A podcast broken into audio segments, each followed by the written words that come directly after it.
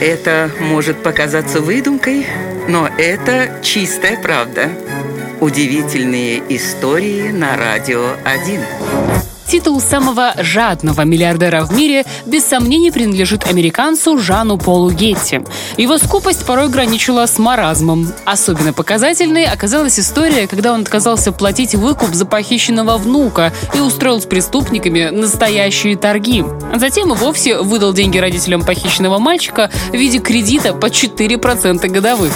О жадности Гетти ходило немало других рассказов, но один из них может проверить каждый самостоятельно. В роскошном особняке миллиардера до сих пор стоит таксофон, причем в доме есть обычные домашние телефоны, но все они находятся под замком. И пусть вас это не удивляет, хозяин дома не хотел платить за телефонные переговоры своих гостей.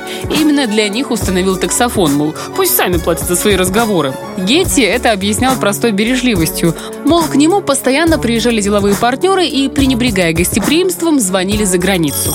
Вот только скупость не принесла ему счастья, и свою жизнь он закончил в одиночестве.